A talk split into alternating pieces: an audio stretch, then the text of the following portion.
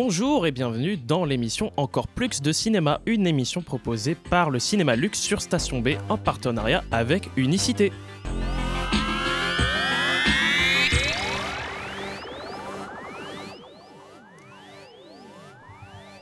Et cette fois-ci, une émission basée uniquement sur un réalisateur. Ce n'est pas une émission spéciale, c'est une émission un peu plus normale. Je suis avec deux magnifiques chroniqueurs. Tout d'abord, Paul. Bonjour, Paul. Salut, Benjamin. Est-ce que tu vas bien? Mais super bien, et toi? Bah, ça va super bien. Et Thomas, qui est un peu la vedette aujourd'hui, au vu du réalisateur que l'on va débattre, un peu discuter. Euh, comment vas-tu, Thomas? Bah écoute, ça va merveilleusement bien. Ah bah, j'imagine. J'imagine. On va parler de Steven Spielberg. Le suspense est euh, tout de suite diminué et on va avoir aussi pas mal de petites, euh, petites rubriques autour de ce réalisateur, de biographies et de films à voir autour de Spielberg.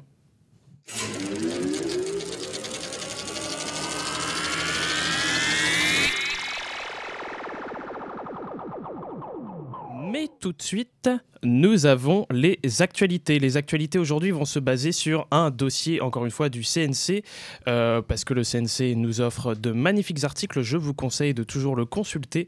Euh, et cette année, nous avons du coup l'année du documentaire. C'est ce que le CNC nous, euh, nous dévoile euh, autour de son actualité, avec comme ambassadeur Sandrine Bonner et Yann Arthus Bertrand cette année. C'est donc ce pan du cinéma qui est valorisé. Donc le CNC prévoit de nombreuses initiatives autour de ce pan de cinéma, souvent diminué au simple genre, puisqu'il ne faut pas, attention, le diminuer à un simple genre et le catégoriser comme certaines cérémonies peuvent le faire en le mettant dans une simple catégorie ou carrément euh, même ne pas le valoriser à son juste titre du genre le mettre en meilleur film ou quoi que ce soit. Euh, du coup, c'est le CNC qui va euh, proposer euh, cette année une éducation à l'image, des initiatives autour de ce port de cinéma. En effet, les initiatives mises en place englobent de nombreux médias, comme chez les diffuseurs, principalement la chaîne Arte, une riche offre de films durant l'année. Il y aura pas mal de documentaires qui seront offerts sur la plateforme Arte, une plateforme qui peut se consulter sur le site et aussi sur YouTube. Et ces plateformes, en plus, c'est des plateformes SVOD qui sont gratuites. Donc, on vous les conseille fortement. Euh, en plus, comme on vous a dit, c'est sur YouTube, c'est hyper facile d'accès et en plus ils euh, fournissent assez euh, régulièrement leur catalogue. Euh, mais après, euh, bon, le petit détail, c'est que c'est un catalogue qui se renouvelle très souvent, donc les films ne durent pas très longtemps sur les plateformes, comme sur YouTube, par exemple, elles peuvent rester une à deux semaines, pas plus longtemps, mais en tout cas, ça reste tout de même gratuit et opportun. Et, et en plus, cette offre du diffuseur Arte, euh, elle peut aussi se, tenir à des films de fiction, donc il n'y aura pas que des films documentaires, donc n'hésitez pas à la consulter. Voilà, c'était le petit conseil aussi de l'actualité. Il y aura aussi l'INA qui va valoriser, même s'il valorisait déjà en partie. Le énormément le documentaire. Par exemple, sur la chaîne YouTube, on voit pas mal de petites archives autour des reportages ou quoi que ce soit. Mais ils proposeront aussi des aides à la création. Donc n'hésitez pas, euh, peut-être que euh, par cette info, vous allez pouvoir essayer de vous lancer dans une aventure de création. Il y a aussi les festivals qui seront aussi à l'honneur, comme le FIPADOC, Festival international du film documentaire à Biarritz. Il y aura le cinéma du réel, Sunny Side of the Doc, FID Marseille, États généraux du film documentaire de Luxas. Euh, le Festival de Cannes aussi, dans une certaine mesure, avec l'œil d'or. Donc, en bref, le CNC propose une réelle éducation à l'image vers le cinéma documentaire.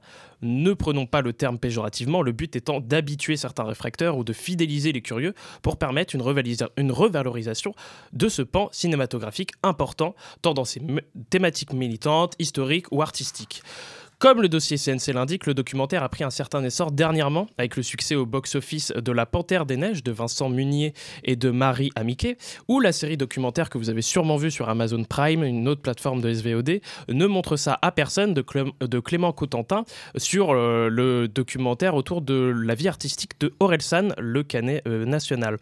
Euh, on peut aussi parler de la place des documentaires, des reportages sur la plateforme Netflix, même si en soi c'est de la SVOD qui va plutôt proposer des documentaires euh, vraiment, euh, comme j'ai dit, hein, journalistique euh, autour des serial killers en plus, qui plus est pas mal. Bon, là, c'est la petite blague, mais en tout cas, il propose quand même une certaine offre. Et du coup, je me tourne vers vous, mes chroniqueurs. Pour vous, le documentaire, est-ce que ça a une place pour vous? Est-ce que vous l'invisibilisez aussi un peu dans votre cinéphilie? Ou au contraire, c'est quelque chose de très important que, que, vous regardez régulièrement? Toi, Paul?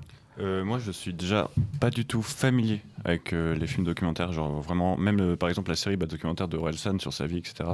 Je ne l'ai pas vu. Il y a vraiment plein de films documentaires que je n'ai pas vus, en fait. Et du coup, bah, je trouve que l'initiative est bonne Mm.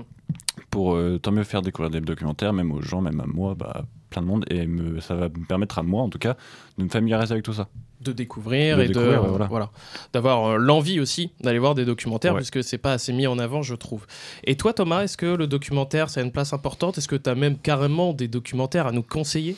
Euh, oui, effectivement, moi, le, le documentaire, c'est un pan du coup du cinéma que j'affectionne beaucoup parce que j'ai un papa euh, photographe qui est un amoureux de la nature, donc j'ai un peu euh, grandi avec, euh, en ayant l'habitude d'aller voir des films documentaires avec lui en salle. Euh, tu parlais tout à l'heure de La Panthère des Neiges euh, de Vincent Millet, donc euh, qui est un photographe. Donc euh, tu l'as vu Euh, oui, voilà, des, Ouais. des films comme ça de, de quête. Il y avait aussi, euh, à l'époque, je pense, euh, au Peuple migrateur et euh, euh, à La Marche de l'Empereur, qui sont Mm. des films comme ça. Euh, Il y avait L'Ours, il y a eu récemment aussi euh, Le Chêne, des films euh, dont on parle pas assez, je trouve, euh, mais que moi j'affectionne beaucoup. Et puis tu t'en as parlé sur les SVOD. Il y a Mm. beaucoup, beaucoup de documentaires qui sont, qui sont bien, hein, franchement. Oui, et puis bon, on va le dire honnêtement, ce sont des films qui sont euh, pas si grand budget, donc du coup, euh, qui dit pas si grand budget dit euh, aussi pas grande distribution. Mm.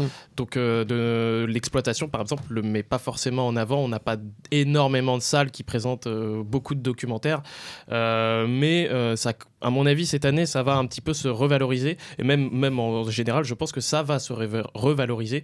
Et Peut-être grâce aux plateformes de SVOD, je ne sais pas. En tout cas, euh, euh, ce que j'aime beaucoup en ce moment dans les plateformes de SVOD, mais, mais, mais ça, euh, voilà, c'est un autre débat, désolé le luxe, hein, mais c'est qu'ils mettent énormément en avant bah, justement ces documentaires, ces, ces- ces petits reportages. Bon, les reportages, évidemment, ce n'est pas vraiment du, du documentaire, c'est une partie du documentaire. Il y en a des, des- les documentaires, comme tu as dit, en plus animaliers Mm, ou mm, autres, euh, ou tranches de vie. Moi particulièrement, j'affectionne euh, euh, Poulet frites qui était sorti il y a pas si longtemps. Oui, oui, je suis allé Striptease, salle, du coup. oui. Mm, Toi, mm. T'es allé le voir? Oui, oui, oui, moi aussi, j'ai beaucoup aimé. Euh, bon, après, voilà, c'est, on peut ne pas aimer ce genre de documentaire. Il y en a plein de sortes. C'est pour ça que c'est un pan cinématographique et non pas un genre, puisqu'il y a plusieurs, il y a différents documentaires à découvrir, différents genres en plus. En lui-même, je pense qu'il y a des sous-genres. On en reparlera peut-être et on fera peut-être une émission autour de ça. Et tant mieux. En tout cas, le CNC nous l'aura euh, donné envie. Il y aura aussi les événements du luxe. On aura Terrifier 2 de Damien Léon le 10 et le 11, des soirées événements autour du film d'horreur qui a terrorisé les États-Unis et qui va peut-être vous terroriser. Un film ultra gore mais ultra jouissif quelque part si vous aimez le gore. Si vous n'aimez pas le gore, désolé, à mon avis, ça va être une tannée. Euh, il y aura des quiz et des goodies officiels à gagner sur le film. Et dimanche 19 février, ça sera le prochain film mystère ou film insolite. On verra comment ça se goupillera. En tout cas, euh, n'hésitez pas, il y a pas mal de petites occasions.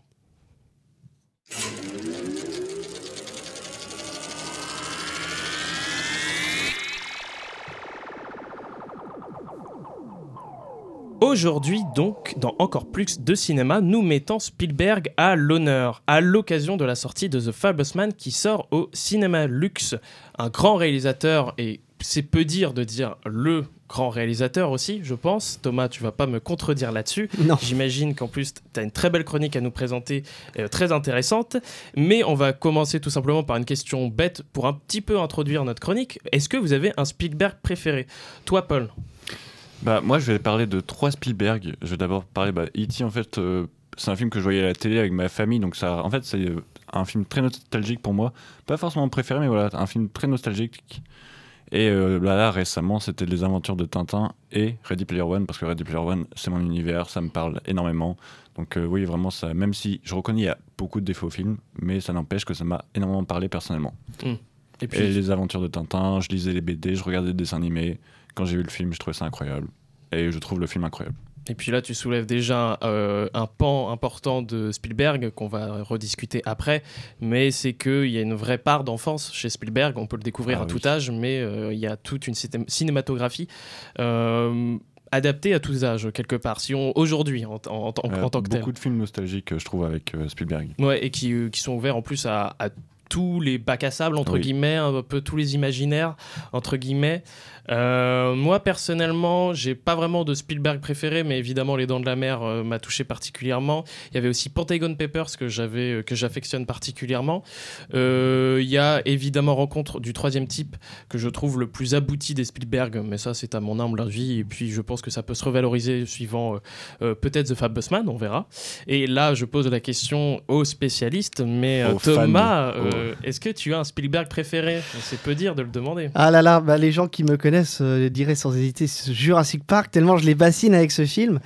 Euh, c'est vrai, ça. ça, Bah, c'est vrai, mais pour plein de raisons. Parce Nous que avons bah, un témoin. quand on le découvre pour la première fois, bah, on est émerveillé. Et puis plus on le revoit, enfin moi je, je compte plus le nombre de fois où j'ai vu le film, et plus on voit qu'il y a des messages et qu'il y a un message méta. Donc moi j'adore ce film, mais effectivement ça fait partie de la branche merveilleuse que tu as souligné de, de Spielberg. Maintenant si je devais euh, réfléchir à un film euh, dans la deuxième branche, je pense que je pencherais plus du côté du Pont des Espions que je trouve très très abouti, ou euh, de Il faut sauver Soldat Ryan, qui est peut-être mon deuxième film préféré euh, de Spielberg. D'accord, donc tu es en train de nous parler déjà qu'il y a plusieurs branches de Spielberg. Mhm. J'ai bien envie de dire qu'il faut lancer un petit peu ta chronique. Tu vas un peu nous développer tout ça et dis-nous pourquoi il y a plusieurs branches chez Spielberg. Alors, eh ben, euh, Spielberg, il a plusieurs branches parce que c'est un cinéaste qui a fait un virage au cours de sa carrière. Euh, D'abord, euh, vraiment ancré dans l'imaginaire, on va en reparler un peu tout à l'heure. Il a ensuite, autour des années 2000, euh, fait un virage assez violent avec un cinéma qui est devenu plus mature, en fait, d'une certaine, certaine, d'une certaine façon, parce que c'est un cinéaste qui a grandi avec nous, en fait. quelque part. Et qui a grandi aussi avec son temps, on va dire. Tout à fait. Donc euh, bah, euh, là récemment j'ai pu voir The Fableman. Euh, donc c'est l'occasion de revenir aussi sur, sur l'histoire de Steven Spielberg, justement de cette évolution. Parce que ça parle de lui. Et oui, ça parle, c'est un film donc autobiographique avec une petite subtilité euh, en revanche qu'on ne diffusera pas ici. Euh, mais donc c'est le 36e film de, de Steven Spielberg qui sort le 22 février prochain en France. Euh, N'hésitez pas à aller le voir, il sera en plus Au cinéma luxe. au cinéma luxe. Donc voilà. Euh, Nous avons eu la chance de découvrir euh, le film en avant-première. Une belle occasion pour revenir sur la carrière du réalisateur et vous inciter à aller voir le film. Donc, euh, bah, avec son bon gros lot d'anecdotes aussi, des anecdotes qui figurent dans le film, d'autres non. Les anecdotes qui sont dans le film, on, ne va pas les dévoiler évidemment par souci de... Voilà, on va pas spoiler, ça serait dommage. Mais il est impossible de ne pas penser à lui lorsqu'on l'on parle de cinéma, tant son œuvre multigénérationnelle a marqué le 7e art. Euh, jeune prodige, il a toujours fasciné les foules euh, grâce au succès évidemment de ses œuvres. Euh, il s'est rapidement illustré aux États-Unis et dans le monde entier comme le réalisateur le plus rentable de toute l'histoire de l'humanité, si peu dire. hein. C'est le maître incontesté du divertissement, l'entertainment king comme certains aiment à l'appeler. D'autres préfèrent l'appeler tonton, tout simplement tant il est pour beaucoup une figure familière. Donc une idole, hein, quelque part, pour beaucoup. Un mentor pour moi. Ah oui, carrément. Euh, a également révolutionné le cinéma dans sa façon de le voir et de le concevoir. Euh, il est, avec ses confrères et amis, ce que l'on surnomme les movie brats, ça veut dire les enfants passage, les, les délinquants du cinéma en fait. Euh, George Lucas, Coppola, Scorsese, De Palma, l'instigateur d'un mouvement, le nouvel Hollywood, euh, ayant changé à jamais la face euh, d'Hollywood, de son système, jusqu'à en bouleverser son fonctionnement et en redéfinir les codes. Une refonte totale de ce système, euh, une refonte presque accidentelle en fait, qui survient avec Les Dents de la Mer en 1975.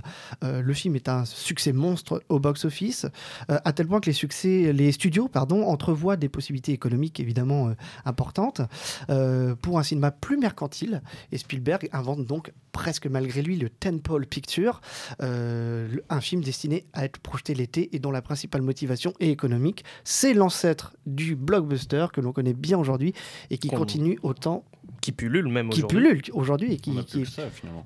Il y a Bon. presque Merci de ton avis. euh. ça dénonce. Euh, mais oui, c'est ça, effectivement. Les blockbusters, c'est super production servant de renfort économique aux producteurs et dont Les Dents de la Mer est considéré comme le précurseur. Et puis, il faut le préciser, euh, tout à l'heure, euh, tu as parlé de Nouvelle Hollywood, mais c'était aussi euh, la crise d'Hollywood. Et c'est pour ça, Oui. c'est un peu devenu des sauveurs, comme tu as dit, je crois, non? Oui, en fait, c'est comme effectivement le Hollywood, euh, donc le- Hollywood classique, l'âge d'or d'Hollywood, bah, ça allait plus trop, quoi. Et euh, euh, bah, ils sont c'est presque par excellence cette nouvelle jeunesse qui avait envie de raconter autre chose, qui avait envie de changer les codes, euh, qu'on pouvait plus du cinéma classique. Bah, et des histoires classiques surtout qui n'appartenaient plus vraiment à une génération américaine ultra militante et politisée, puisqu'on parle aussi du Vietnam. De la contre-culture, effectivement une contre-culture qui est née. Autre que Vietnam, évidemment, j'ai dit Vietnam. Premier truc qui m'est venu, Vietnam. Ah oui, c'est principalement ça. C'est Nixon, ça va être le Vietnam. Euh, c'est le mouvement, étudiant. hippie, étudiant qui va naître. Donc on va avoir envie de faire des films qui parlent de l'Amérique. On va avoir envie de dénoncer le système américain. Euh, et donc peu à peu, on va avoir des films méta qui vont euh, raconter une première histoire, puis une seconde en mm. sous-texte. chose que faisait pas le Hollywood classique, puisqu'on avait le droit aux héros qui combattaient de façon vraiment euh, comment dire euh, bah, c'était les méchants contre les gentils. Quoi. Oui, c'était assez euh, sectaire, on va dire. Ouais, voilà. Euh, Et surtout que c'était une, époque qui n'écoutait plus son peuple dans le sens où ça voulait proposer que du spectacle et ça ne proposait plus de discours. Puisque, par exemple, on peut retenir les années 30 avec le code Hayes tout de même d'Hollywood. Hein, on dit l'âge d'or d'Hollywood aussi, celle-là, euh, les années 30. Mais il y avait aussi pas mal de films qui parlaient tout de même de la société. Je pense évidemment à La fiancée de Frankenstein, à La Féline ou autre, qui parlaient quand même de l'immigration, etc. Et donc c'était assez actuel tout de même. Et justement, tu ne crois pas si bien dire, parce que ce cinéma-là, donc, qui était moins mis en avant dans le Hollywood classique, c'est ce cinéma-là précisément qui va inspirer Spielberg quand il est jeune, euh, quand il regarde la télévision, euh, il va regarder euh, les Alfred Hitchcock présentes, il va regarder la quatrième dimension, il va regarder au-delà du réel. Et c'est avec ces inspirations-là de la télé, donc qui était quand même un sous-genre à l'époque, enfin qui était boudé, on va dire, par Hollywood, qu'ils vont savoir se réinventer et que les movie brats, bah, ils vont faire des références. Et c'est comme ça que va naître le nouvel Hollywood, tout simplement. The, Fable, The Fableman euh, va revenir euh, globalement euh, sur certaines de ses inspirations dans le film. donc on peut dire que c'est une origin story d'une certaine manière qui va raconter comment l'attrait de Spielberg pour le cinéma est né et d'une certaine manière, eh ben, avec une certaine subtilité qu'on ne va pas dévoiler. Donc, pour le découvrir en salle. Thomas, est-ce que toi, tu as bien aimé? The Fableman Ah oui, c'est important de le ah, savoir. Ah, ouais, c'est petit, petite parenthèse. Pour le que tu as bien aimé Spielberg. Oui, oui, tout à fait. Moi, j'ai adoré The Fablesman. Fablesman, oui, c'est ça. Euh, je l'ai trouvé excellent, vraiment. Je, je, suis content parce que j'avais été un petit peu déçu de West Side Story. Et j'avais apprécié euh, comment. Euh, Il frotte ses mains, je, je l'indique tout de même. Ready Player One, je l'avais vraiment apprécié, mais je trouvais que c'était une un retour à ce cinéma-là de l'enfance, hmm. qui n'était pas désagréable. Mais euh, là, j'ai trouvé qu'il y avait. C'était, on n'a jamais vu ça dans son cinéma, Spielberg. C'est la première fois qu'il fait un film aussi intime après la liste de Schindler, parce qu'il parlait dedans, de, évidemment, de, de, bah, de sa culture, en fait. Euh, Là, c'est un film qui est intimiste, euh, au possible forcément autobiographique. Euh, j'ai trouvé la réalisation très bien, j'ai trouvé que ça, ça, ça sait s'arrêter quand il faut. Mhm. Et euh, bah, je ne peux que le recommander. Quoi. En tout cas, c'est un Spielberg en forme apparemment. Ah, très en forme. Et du coup, et tu qui change aussi. Oui, qui change un petit peu. Et en plus, Spielberg, du coup, The Fablesman parle de son histoire, mais est-ce que tu peux nous en dire un petit peu plus sur sa biographie à Spielberg? Parce que je pense que c'est l'occasion là d'un peu voir ces petits, ces petits moments, enfin ces moments un peu importants chez lui. Mais certainement. Euh, Spielberg, il est né euh, de parents ukrainiens, du coup, euh, de confession juive le 18 décembre 1946 à Cincinnati, dans l'Ohio, petit état du coup des États-Unis. Il découvre sa passion du cinéma très tôt, en 1952, avec donc il a 6 ans à l'époque, lorsque ses parents l'emmènent voir Sous le plus grand chapiteau du monde, un film de Cécile B. 2000, très grand réalisateur 2000, hein, comme on l'a évoqué tout à l'heure, un réalisateur de l'âge d'or d'Hollywood, euh, puisqu'on l'associe à lui seul au gigantisme et à la démesure euh, du cinéma hollywoodien classique. On lui doit notamment les Dix Commandements. Euh, donc Spielberg, il voit ça, il est juste émerveillé. et dès son enfance, il peut assister à tout un tas de films cultes comme ça. Il va regarder John Ford, il va regarder David Miller, John Huston, Walt Disney, Frank Capra, William Wyler, pour ne pas tous les citer. donc de très très grands noms.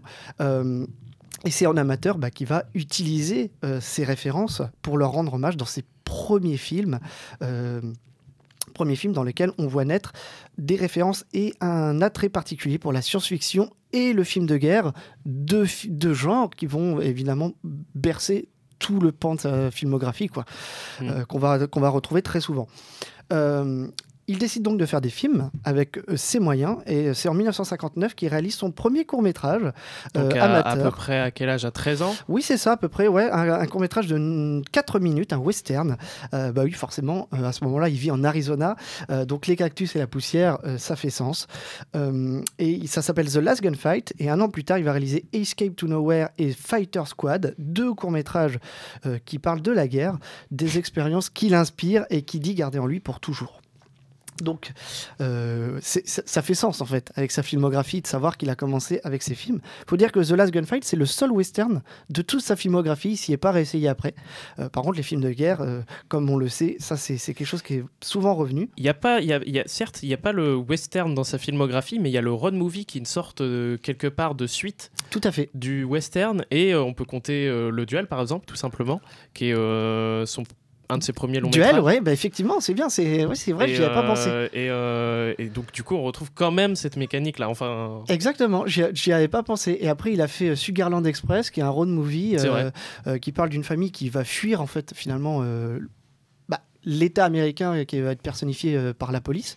Donc ça fait sens que Oui, dans le que- western, on cherche à aller explorer des terres nouvelles, et dans le road movie, on cherche à fuir des Mm. terres que l'on connaît. euh. Et puis ça, ça appartient totalement à la contre-culture. En plus, le Mm. road movie, c'est la liberté, Ah oui. c'est vouloir se libérer des chaînes, se- vouloir ne plus être cadré euh, véritablement. Donc euh, il appartient totalement à ce pan en plus euh, du nouvel Hollywood, euh, quelque part. Ah bah c'est un genre, effectivement, c'est le genre qui a fait naître la, la contre-culture au cinéma, quoi. Donc effectivement, c'est une belle... euh, euh, une belle, euh, bah, un bon lien. quoi. Ne sois pas surpris. J'ai des connaissances comme quoi. hein. Euh, c'est en 1964 euh, que survient dans la vie de Spielberg un événement marquant, euh, un événement qui euh, marque profondément euh, et qui dépeindra par la suite euh, tout au long de sa carrière dans tous ses films. Donc là, tu veux pas nous le dévoiler, t'es vraiment énigmatique. Et Non. Est-ce qu'il est dans le film? Il est dans le film, Ouais, allez voir The. Fableman. Ouais, oui, d'accord. Et oui, puisque c'est le cœur du film, ça serait dommage de le révéler. Euh, mais enfin, quand même, à travers son cinéma, Spielberg s'adresse à toute la famille. C'est pour ça qu'il faut aller le voir en famille, ce film. Euh, il dépeint souvent le portrait d'enfants et n'hésite pas à se mettre à leur hauteur. E.T., par exemple, est un film qui est 100% euh, filmé à hauteur d'enfant. Et les caméramans étaient des enfants. Ce n'est pas vrai. Mais tout à l'heure, j'y ai cru. Ça a failli m'avoir. Euh, Spielberg, c'est un peu donc le cinéaste de l'enfance, comme le disait Paul tout à l'heure avec Ready Player One.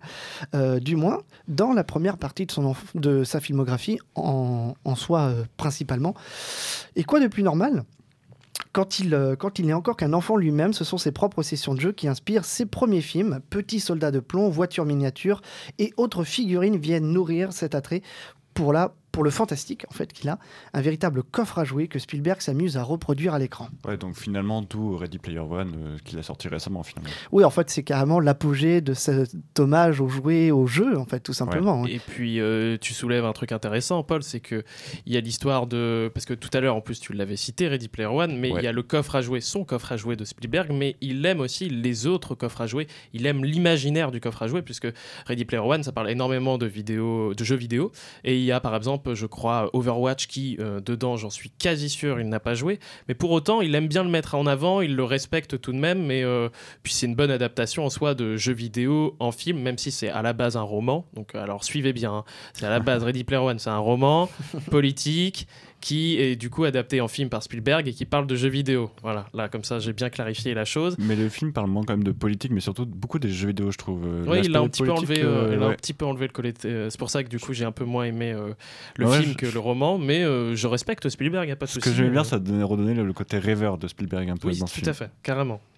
Mais c'est, vraiment un hommage pur et dur. Et oui, c'est, ce qui a été souvent souligné. Spielberg, c'est l'un des rares euh, qui sait s'adapter au- autant, puisque là, il parle de jeux vidéo d'une culture qu'il n'a pas connue euh, enfant. Euh, mais il avait quand Plus même. été- ado, plus jeune adulte. en Oui, plus. voilà, Parce c'est que ça. c'est quand même, il aime beaucoup le jeu vidéo. Je Il crois, aime aujourd'hui, en tant qu'adulte, il, a, il aime le, le- le jeu vidéo. Mais plus borne d'arcade, etc. Il n'est pas console de salon comme nous, on peut imaginer. Il est vraiment sur la borne d'arcade, le vieux Mario, etc.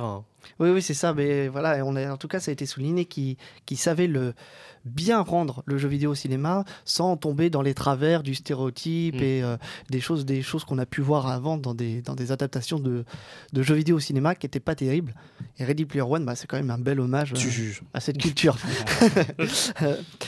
Euh, Donc effectivement, tu l'as dit tout à l'heure, euh, son coffre à jouer à lui, celui qu'il a connu, bah, il le met surtout en image dans la première partie de son cinéma, un cinéma euh, donc qui va être à peu près jusqu'à la fin des années 90, euh, dans lequel le surnaturel fait souvent irruption. hein. C'est un bon moyen pour Spielberg de formuler ses fantasmes dans lesquels des monstres et créatures bien vivantes abondent, des extraterrestres, hein, par exemple de E.T., Rencontre du troisième type, La guerre des mondes, mais aussi des dinosaures avec Jurassic Park évidemment. En passant par les sirènes de Hook, le requin géant des dents de la mer, merveilleux donc, euh, sauf quand euh, ceux-ci mangent les baignères ou les visiteurs un peu trop aventureux. Spielberg, il exporte ses personnages dans des milieux hostiles et inhospitaliers, mais aussi à l'extrême inverse, des lieux extraordinaires où règne la magie et l'émerveillement. Donc il y en a pour tout le monde, et c'est avec les effets spéciaux qu'il va euh, nourrir cette vision, euh, un outil fort pratique, euh, puisque Spielberg va alimenter ses histoires avec, en fédérant autour de lui, les professionnels d'ILM, la société créée par George Lucas, et avec lesquels il va inventer tout simplement les effets spéciaux numériques, révolutionnaires à l'époque d'une à une époque charnière où il amorce donc cette révolution euh, et cette innovation technologique euh, dans ses films. Voilà. On est d'accord, tu m'en parles assez souvent, mais que tu mets ça souvent, euh, j'ai pas envie de dire à l'inverse, mais en contraste avec James Cameron du coup. C'est ça que souvent tu me dis. hein. Oui, en fait, euh, James Cameron et Steven Spielberg, ils ont tous les deux toujours travaillé avec ILM. La société elle s'est fondée autour de ces deux réalisateurs-là. Et là où Steven Spielberg, il va parler hum, de façon euh, méta dans Jurassic Park du rapport entre les, le- les spectateurs, le cinéma, à en vouloir toujours plus, et les effets spéciaux. Euh, donc les dinosaures dans le film sont une métaphore directe des effets spéciaux euh, grâce auxquels ils existent. Euh, Spielberg semble dire que ça va être la solution qui va apporter une réponse à cette demande. Là où James Cameron, qui a lui aussi, d'ailleurs c'est le premier vrai plan numérique, c'est pas chez Spielberg qu'on le retrouve, mais c'est chez James Cameron dans Abyss, qui était également un effet spécial fait par ILM à l'époque. Euh, James Cameron, lui, tend à dire que le cinéma, il va perdurer avec les effets pratiques et que le numérique, c'est juste euh, un outil supplémentaire, mais euh, qu'il faut pas que ça, ça dépasse les effets pratiques. Ah, très bonne question, Paul. Et Il y a vraiment, ouais, il y a- c'est une question. euh, Mais c'est parce qu'il m'en- il m'en parle tout le temps. James Cameron et Spielberg, les deux Ah, contrastes. ça me fascine. En même temps, l'actualité fait que, hein, Oui. avec Avatar 2, euh, bon. C'est vrai. Et alors, pour finir, on évoquait tout à l'heure un virage dans sa carrière, un virage euh, important dans son cinéma, un virage qui va évidemment, le, qui va évidemment arriver avec un événement, un événement qui va le marquer aux alentours du 21e siècle, le 11 septembre 2001 évidemment, euh, et l'entrée dans l'âge du terrorisme. Euh, Spielberg construit alors une nouvelle filmographie, beaucoup plus grave, euh, d'autres diront plus sérieux. Après, euh, ça c'est une question, est-ce que son cinéma avant était moins sérieux? Je ne sais pas. Euh, mais en tout cas, il aborde euh, des problématiques sociétales importantes telles que la guerre, la Shoah, l'esclavage, le racisme, la vengeance, l'immigration et l'émigration, le terrorisme et le mensonge d'État. Ouais, donc récemment, on est d'accord parce que moi, par exemple, moi, ça me parle E.T., Ready Player etc. Mais du coup, il Il faut sauver le soldat Ryan, La liste de Schindler, qui sont bah, du coup des films récents de Spielberg. Enfin, en tout cas, oui, des films Enfin, de qui sont dans sa euh, deuxième oui. moitié de, de filmographie, euh, Attrape-moi si tu peux, Le Terminal. C'est vrai qu'il y a pas mal de films de cette époque. Mais tu vois, moins de 20 ans, oui. Ouais. Ouais, ouais, ouais, qui sont sortis juste après euh, bah, justement ce moment de crise aux États-Unis. Mm. Et surtout, euh, je rebondis sur ce que tu as dit, mais euh, peut-être que le côté plus sérieux qu'on voit chez Spielberg, c'est surtout que là, il n'y a plus une double lecture dans ces films comme Jurassic Park peut parler de maternité et euh, Mm. on peut pas le voir tout de suite, tout de suite. Euh, là, on- clairement, Spielberg ne fait plus de double lecture. Il faut sauver le soldat Ryan. Bon, voilà, c'est clair et net, c'est la guerre. C'est euh, c'est un peu aussi euh, la confrérie qui essaye de se souder ou autre. Le terminal, c'est pareil, ça parle euh, d'émigration, de fêlure un petit peu dans l'administration. je me trompe pas là-dessus. Non, c'est ça, en fait, c'est clairement, il dénonce les failles de l'administration américaine. Le terminal, c'est complètement ça. hein. Et je pense, moi, que ce filtre-là, enfin, cette dimension-là, elle a toujours existé, mais il y avait un filtre, justement, coloré avant par-dessus, là où il, a- il, il aborde ça de façon beaucoup plus frontale à- après le 11 septembre. Comme une nécessité limite. Ah, un besoin d'en Ouais. parler. On regarde dans le- la scène, euh, la, la première scène d'attaque dans euh, la guerre des mondes, euh, on peut la superposer complètement aux attentats du 11 septembre. C'est une, c'est une allégorie totale. On a donc euh, Tom Cruise qui court dans les rues affolé avec les gens qui, qui- qui courent. Il, est, il, il rentre chez lui, il est plein de cendres. C'est c'est Tom Cruise ça. court plus vite que les autres en plus, donc oui, oui, Mais parce que c'est Tom Cruise, oui, c'est oui, pour mais ça. on voilà. va pas revenir là-dessus. Donc le cinéaste va ri- ensuite constamment entre merveilleux et dramatique. Paul, tu l'as dit, euh, il a de temps en temps un retour à l'enfance et Ouais. à la nostalgie avec Ready Player One euh, récemment. Euh, il continue d'exprimer ses grandes thématiques avec un regard neuf. Dans ses films, qu'ils soient gros budget ou non, il existe plusieurs niveaux d'interprétation, les strates Spielbergiennes, dans lesquelles les sous-propos, à l'image de la contre-culture dont on évoquait tout à l'heure, apportent des degrés différents au récit.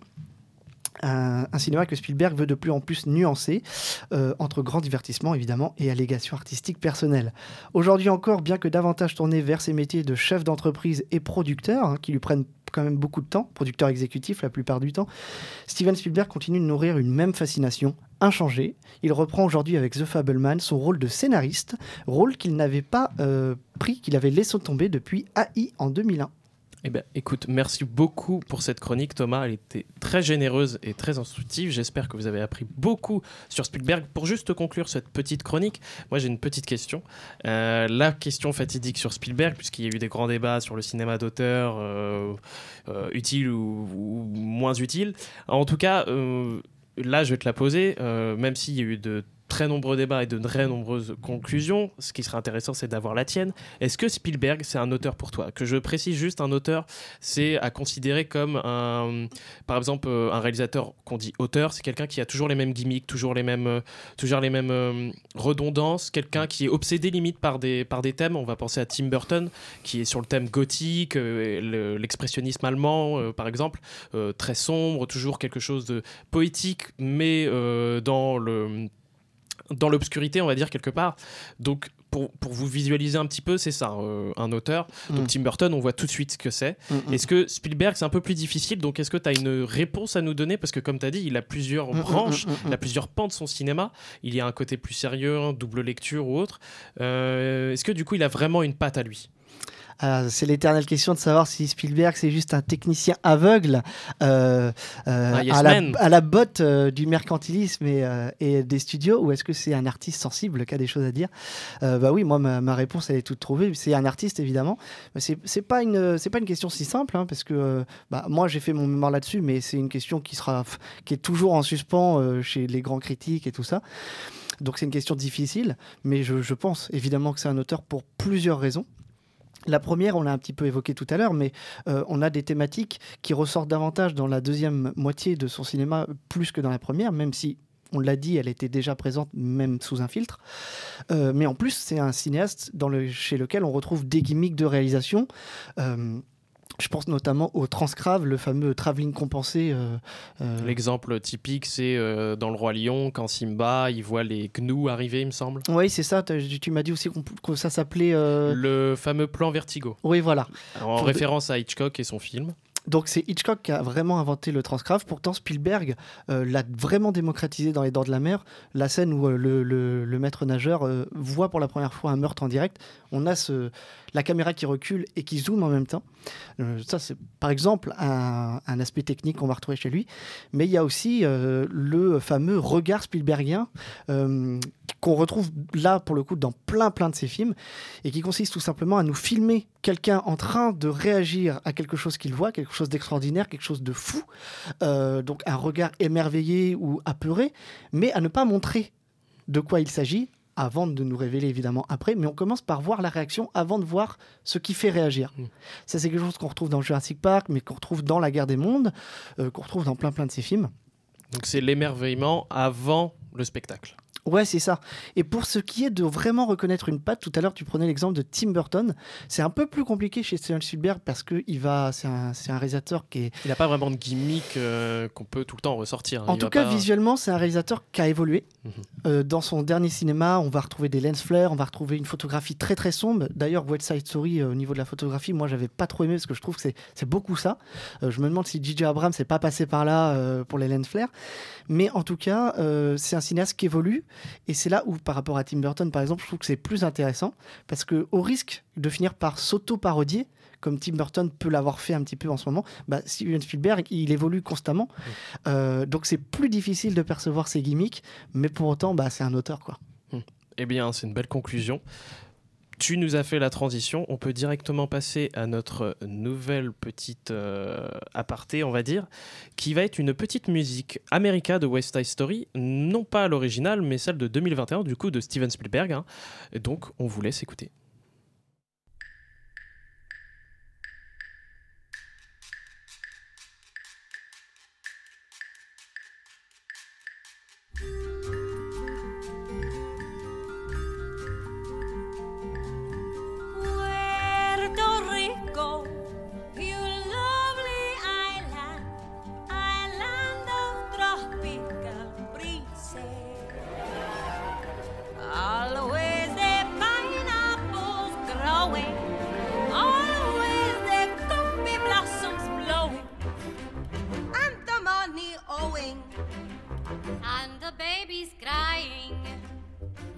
People trying.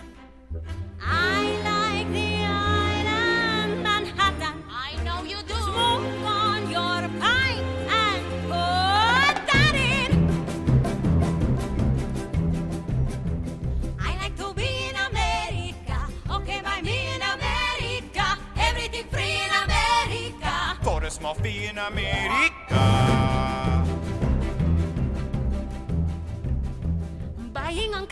So nice. One look at us and they charge twice. I have my own washing machine. What do you have though to keep clean?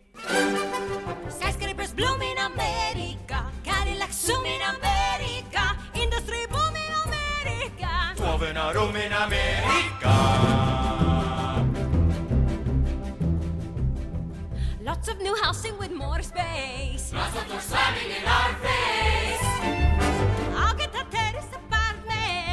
Better get rid of your accent. Life can be bright in America. If you can fight in America. Life is alright in America. If you're all white in. America,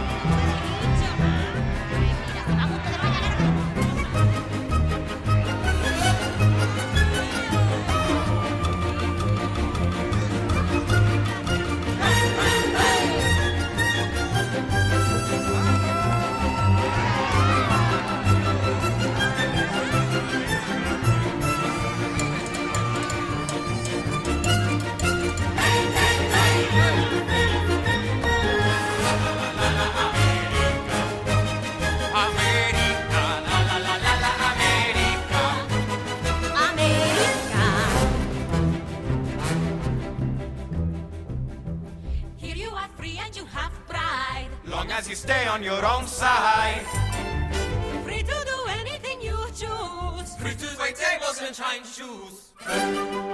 Everywhere crime in America, organized crime in America, terrible time in America. You forget I'm in America.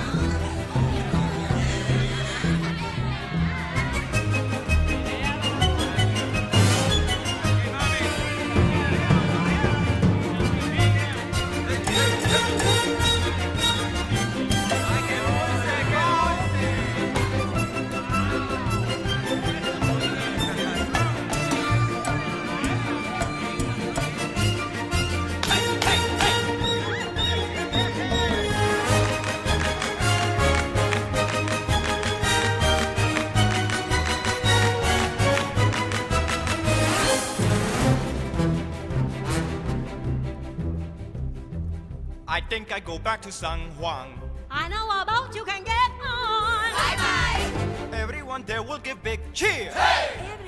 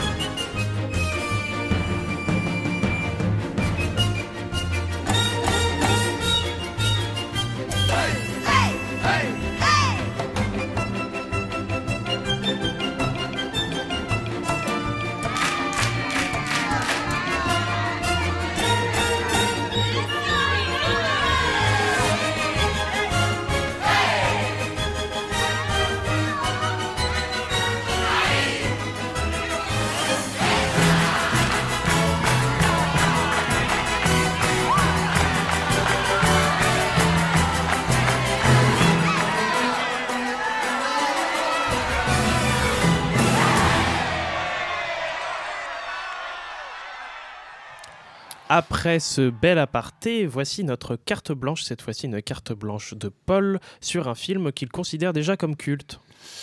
Comme culte, ça fait longtemps qu'il est sorti maintenant. Mais du coup, c'est Eternal Sunshine de Michel Gondry qui est. Enfin, j'ai eu la chance de pouvoir le voir récemment et qui est directement rentré dans mon top 10 des films euh, préférés, en fait, tout simplement. Rien que ça. Voilà, juste euh, voilà, rien que ça.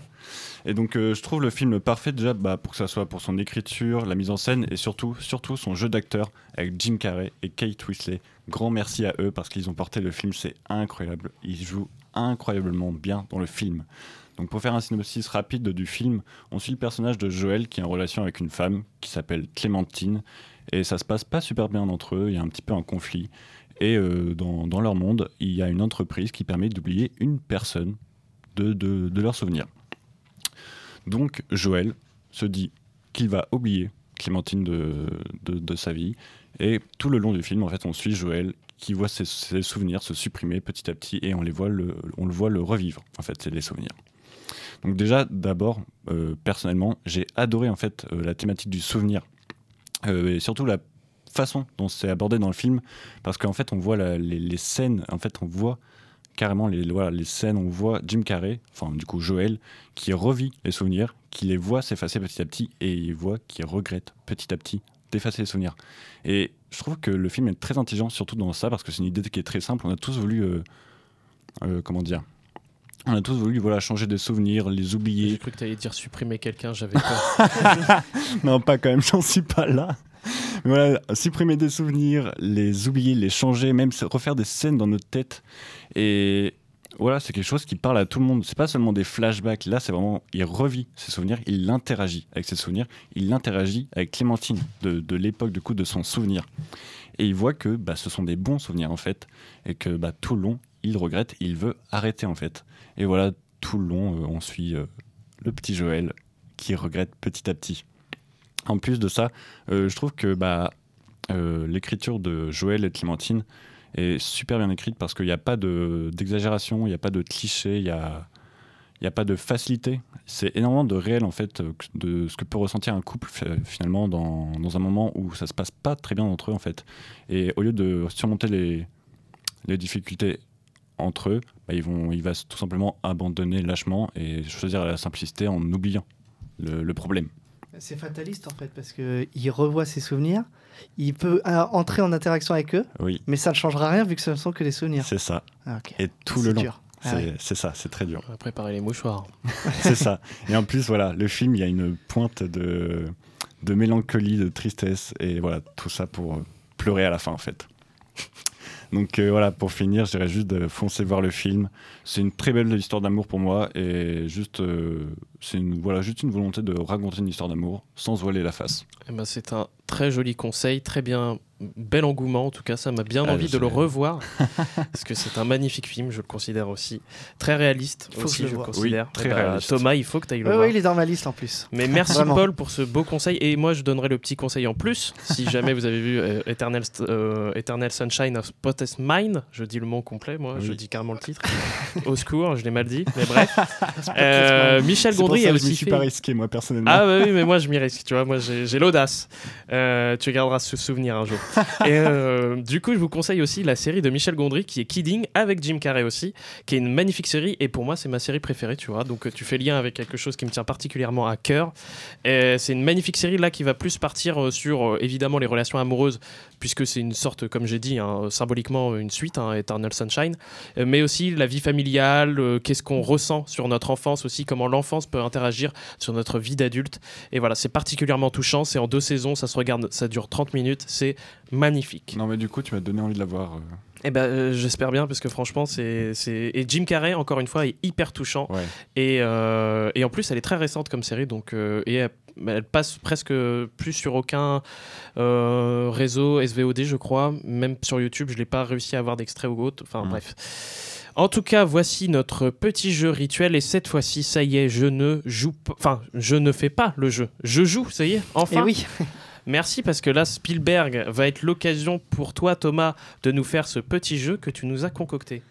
Et oui, je vous ai concocté un petit jeu Meshup spécial Spielberg. Les règles sont très simples. Je vais vous lire des synopsis qui sont le mélange de deux synopsis, deux films de Spielberg à chaque fois. Il n'y a aucun film extérieur à sa filmographie. Euh, il faut tout simplement, pour obtenir le point, trouver le titre Meshup des deux films, sachant que ça constitue un jeu de mots entre deux des vrais titres des deux vrais films. Est-ce que est-ce que c'est clair pour vous? Oui, moi, on doit clair. faire le jeu de mots. J'ai- un exemple dans tous les cas. Il faut trouver le jeu de mots. Euh, si vraiment vous trouvez pas le jeu de mots, on peut aussi euh, donc euh, je peux vous révéler les deux films de base Et ensuite, on si vous les trouver le trouvez pas. Et, là, à partir de la révélation, trouver le jeu de mots. Je vais vous donner un exemple qui est très difficile. L'exemple est dur, mais ça comme ça, ça va vous donner un, un ordre d'idée de ce qui est difficile dans le jeu. Des faits étranges se produisent un peu partout dans un hospice de vieillards. Dans l'Indiana, pendant qu'une coupure d'électricité paralyse la ville, un certain mon- Monsieur Bloom voit une soucoupe volante passer au-dessus de son hospice. Les vieillards retrouvent miraculeusement l'apparence de leur enfance. Étrangement omnibulé, il se met en tête de trouver le lieu où rencontrer ses nouveaux visiteurs.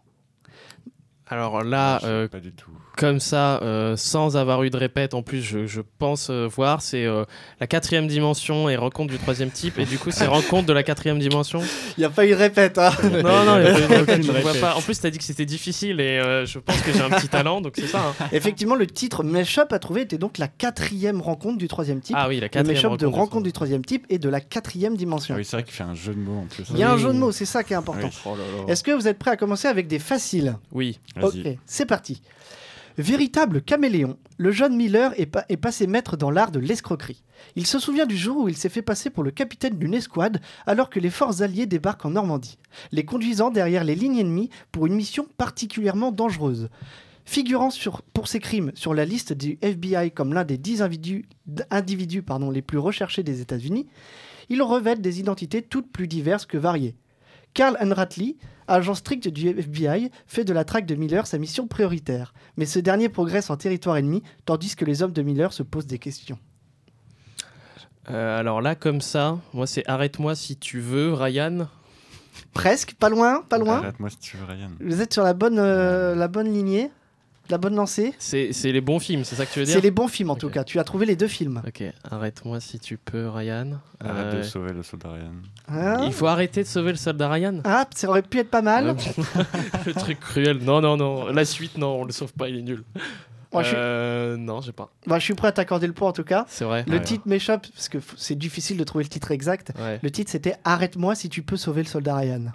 Oh, wow. Ah, arrête-moi si tu peux sauver le soldat. Voilà, il y a les deux titres qui sont m'échappent. Ok, ok. En tout cas, bien joué, je t'accorde le point, Benjamin. Merci. Oui. Euh, un autre facile. En 1936, tout juste revenu de la jungle péruvienne où, ils ont connu un terrible fiasco, où il, a, il a connu un terrible fiasco, un docteur en archéologie est mandaté par un milliardaire pour partir au secours de son ancienne amante sur une île déserte peuplée de dinosaures et pour défaire les machinations d'Hitler. Elle serait en possession d'un médaillon conduisant à l'Arche d'Alliance, celle-là même où Moïse conserva les dix dinosaures. Euh, bah, j'ai les Alors. deux, mais alors, Vas-y. j'ai le Jurassic Park. Facile. Et le deuxième, est-ce que c'est la liste euh, Non. Moi, j'aurais dit. Indiana Jones, tu vois. Le deuxième. Non Alors, je vous dis les deux films Bah, il y a Ouais. Jurassic Park. ouais. Il s'agit du deuxième Jurassic Park Ah ouais, Le monde perdu, du coup. Mhm. et du premier Indiana Jones. Ah. Et le temple maudit Non, Ça, c'est le deuxième. Le Alors, premier s'appelle pas Indiana Jones, justement. Il s'appelle les. Je sais plus quoi, euh, de l'Arche perdue. Ouais. Euh, Est-ce que je vous donne les deux titres originaux Ouais, ouais. Il y a donc- il y a perdu, il y a un jeu de mots avec perdu. Et oui, il y a Le Monde Perdu, cas, perdu. Jurassic Park, qui est le deuxième film, et Les Aventuriers du Monde Perdu. Ah, les aventuriers. Les aventuriers du monde perdu, ouais. Ouais, oui. J'ai dit la réponse en fait. Mais oui. Non, non, il y avait Le ça, Monde Perdu, Jurassic Park, et Les Aventuriers de l'Arche Perdue. Et du coup, c'était Les Aventuriers du Monde Perdu. Ouais. Ah, j'ai dit la réponse, Ah, dommage. Ouais, ouais, tu peux l'accorder à Paul. Ouais, je euh, l'accorde à Paul. Ok, un point chacun. On continue avec le travail. On se met en jambe, c'est pas grave. Une histoire d'amitié entre Albert, un docker divorcé, et son cheval, vendu à la cavalerie pour servir les premières heures d'une guerre contre les extraterrestres envahisseurs. Quelques minutes après que son ex-femme lui ait confié la garde de ses enfants. Albert assiste Ah, alors non, à un spectacle qui bouleversera à jamais sa vie, mais il est vite capturé. Cheval de guerre de monde? Cheval de la guerre des mondes, bien joué, Wow. effectivement. Et bam. Et voilà. Très très bien. On continue avec un moyen cette fois-ci. À quelques jours du début de la saison estivale et livrée à elle-même, Sophie, une enfant précoce de 10 ans, découvre sur le littoral le corps atrocement mutilé d'un géant de 7 mètres. Pour le chef de la police, il ne fait aucun doute que la, la valeur de chair fraîche est derrière tout ça. Il décide alors d'interdire l'accès au pays des rêves, mais se heurte à l'hostilité du maire uniquement intéressé par le tourisme. Sophie et les habitants quittent bientôt le pays pour aller à Londres voir la reine et l'avertir du danger qui plane. Pendant ce temps, le buveur de sang continue à semer la terreur le long des côtes et à dévorer les baigneurs. Euh, Le buveur de sang. c'est- alors, il y a les dents de la mer. Ouais. Et c'est pas le bon gros géant? Si. Ah, Le oui. bon gros. Les bonnes grosses dents de la mer. Ça- ah, franchement, ça aurait fait un meilleur mashup, Ah je trouve. oui, oui, oui, ça aurait fait un meilleur mashup. Euh.